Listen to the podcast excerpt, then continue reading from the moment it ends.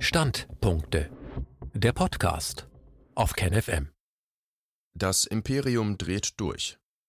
Ein Standpunkt von Anselm Lenz, Herausgeber der Wochenzeitung Demokratischer Widerstand. Ab Freitag soll der zweite Lockdown in Berlin getestet werden. Im Zuge dessen lassen korrupte Berufspolitiker auf Waldschützer, Hausprojekte, den Mittelstand und das zivile Leben losgehen. Am Samstag will ein bürgerlicher Schweigemarsch für die Menschenrechte durch die Stadt ziehen. Es ist soweit. Die Berliner Stadtregierung hat am Dienstag der gesamten Bevölkerung einen zweiten Lockdown untergejubelt. Mit der siebten Änderung der Infektionsschutzverordnung soll ab kommendem Freitag, dem 9. Oktober 2020, unter anderem eine Ausgangssperre ab 23 Uhr verhängt werden. Demnach dürfen nur noch fünf Menschen zusammenstehen, nicht mehr als zehn Personen zusammen in geschlossenen Räumen zusammen sein. Das bedeutet, dass die Metropole und nachts praktisch zugesperrt wird. Zudem soll durchweg ein Zerstreuungsgebot gelten, womit Ansammlungen, also jede Form von politisch unliebsamen Treffen verhindert werden sollen. Wie Lobbyismus in den Propagandamedien funktioniert, war bereits am Montagabend vor Bekanntgabe der Berliner Verordnung in den Tagesthemen zu beobachten. Die Berliner Gesundheitssenatorin Dilek Kalaitschi, SPD, war im Interview geradezu in die Mangel genommen worden. Die ARD-Propagandistin Pina Atalay forderte von ihr Verschärfungen und sogar eine Art Zonenregime für Berlin mit innerstädtischen Grenzkontrollen zwischen den Berliner Bezirken Friedrichshain-Kreuzberg und Mitte. Kalaitschi gilt in der Berliner Landtagsregierung als schwächstes Glied, das sich mit vorauseilendem Gehorsam und einem Corona-Hardliner-Kurs innerhalb des Apparats anzudienen versucht. Gegen das TV-Gesicht Atalay kam sie in Bedrängnis, wiederholte immer wieder, Berlin sei mit Landkreisen nicht vergleichbar. Denn Landkreise könne man ja durchaus öfter mal voneinander isolieren. Landbewohner sollen sich über die Städter aufregen und umgekehrt, bis beide isoliert sind und sich auch noch dafür bedanken. Schweigemarsch und Hundertschaften. Der neue Lockdown in Berlin, mit dem das Corona-Regime im als aufmüpfig geltenden Berlin den Testlauf für die zweite Welle auf dem Bundesgebiet abrollt, gibt dem Regime die Möglichkeit ständiger Angriffsmöglichkeiten auf die Bevölkerung mit der zur Regierungs- und Konzernmiliz herabgewürdigten Polizei. Für die Remonstrationspflicht der Beamten und das universelle Menschenrecht zieht am Samstag, dem 12. Oktober, ein bürgerlich orientierter Schweigemarsch durch die Stadt. Er beginnt mittags auf dem Charlottenburger Adenauerplatz. Für Menschen, deren Heimat der Bezirk Friedrichshain-Kreuzberg ist, ergibt sich damit eine menschliche Verbindung. Im Zuge der Bekanntgabe des zweiten Lockdowns ab Freitag hat der Berliner Senat angekündigt, am Tag des Inkrafttretens der Ausgangssperre das alternative Wohnprojekt Liebig 34 räumen lassen zu wollen. Die Mietskaserne war von ihren früheren Pächtern nach Ablauf des Vertrages weiterbewohnt worden. Die Stadt ließ ihr Vorkaufsrecht sausen. Der neue Eigentümer des Hauses, Gijora Padowitz, gilt als hochgradig unseriös.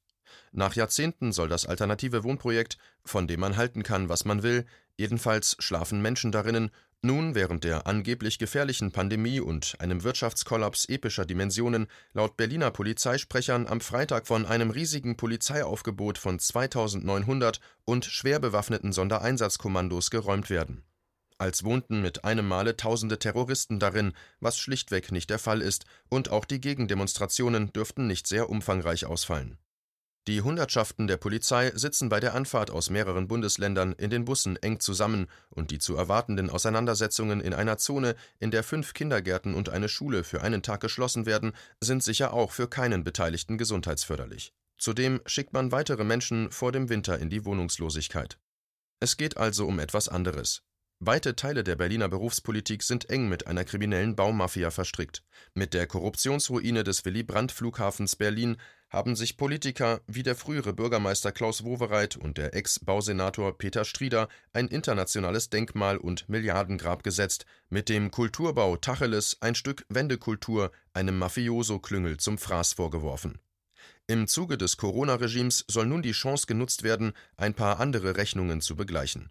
Mittendrin wiederum auch beim Thema Liebig 34 der Berliner Innensenator Andreas Geisel, SPD, der es fertigbrachte, am 1. August eine der größten demokratischen Demonstrationen der europäischen Geschichte grundgesetzwidrig auflösen und noch am selben Abend auf den Berlin-Neuköllner Senioren- und Hundehaltertreff Syndikat losgehen zu lassen. Die derzeit stattfindenden Angriffe auf alle möglichen Formen zivilen Lebens, auf städtische Nischen bis hin zum selbstbewusst etablierten und gehobenen Mittelstand verfolgen ein Ziel, das nach allem, was wir seit Monaten wissen, leider kein Gutes ist. Das Imperium ist in seiner finalen Krise und führt einen Krieg gegen die Weltbevölkerung. Antifa und Waldschützer hofften auf Regierung und Konzerne.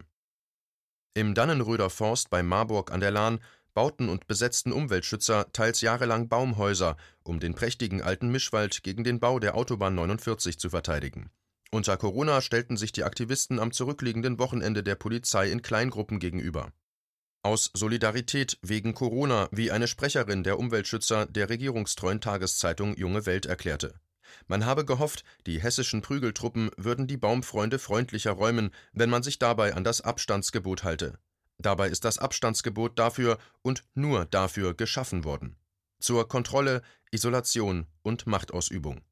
Man stellt fest, nun hat die selbsternannte Antifa sich über ein halbes Jahr lang ins Zeug gelegt, um den großen Bruder und dessen Corona-Story zu verteidigen. Hinter jedem Strauch lauerte ein Nazi, und Nazi war zwischenzeitlich jeder, der nicht auf die Regierung und ihre Corona-Maßnahmen stolz gewesen war. Einen religiösen Erlösungstaumel hatte selbst einige der stolzesten Kritikerinnen und Kritiker erfasst.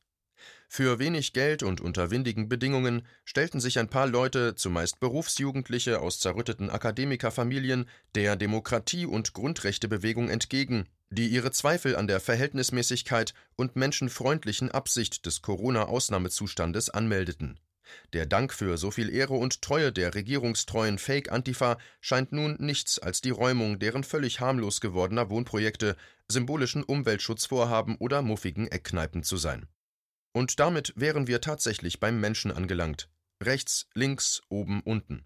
Bei den grundlegendsten Fragen des Lebens, bei der Frage nach der eigenen Würde und der Würde aller anderen Menschen öffnet sich das Feld der Ethik. Die politische Farbe, die Tradition, ja nicht einmal der religiöse Glaube oder Unglaube fallen hier ins Gewicht. In den wichtigsten Momenten ist sie der Ort, an dem tatsächlich Politik jenseits der Identitätspolitik der Bilderstürmer ausgehandelt wird.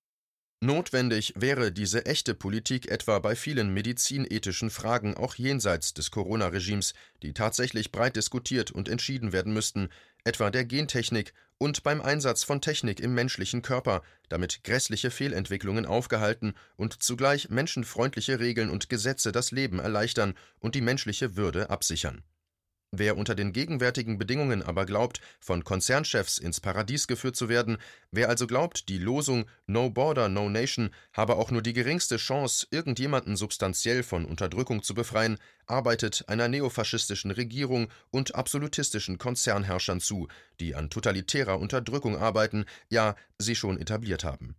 Oder wer will jetzt noch sagen, uns geht es doch noch so gut? Auch wenn es nach wie vor schwer zu glauben ist, dass es passiert, es passiert seit einem halben Jahr.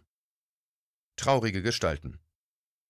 Der wegen seiner vermeintlichen Gemütsruhe und seiner Fantasielosigkeit Scholzomat genannte Finanzminister Olaf Scholz, SPD, verkündete am Sonntagabend im Regierungsfernsehen ARD, dass der Bundestagswahlkampf im Sommer und Herbst 2021 praktisch unter Ausschluss echter Öffentlichkeit stattfinden werde. Selbstverständlich wegen Corona. Statt Diskussionen auf Marktplätzen mit freiem Publikum solle es Begegnungen geben, und damit meinte er eben nicht, dass sich frisch durchatmende Landleute und die immer spöttisch dreinblickenden Städter lieber mal die Hand reichen sollten, solange sie noch können.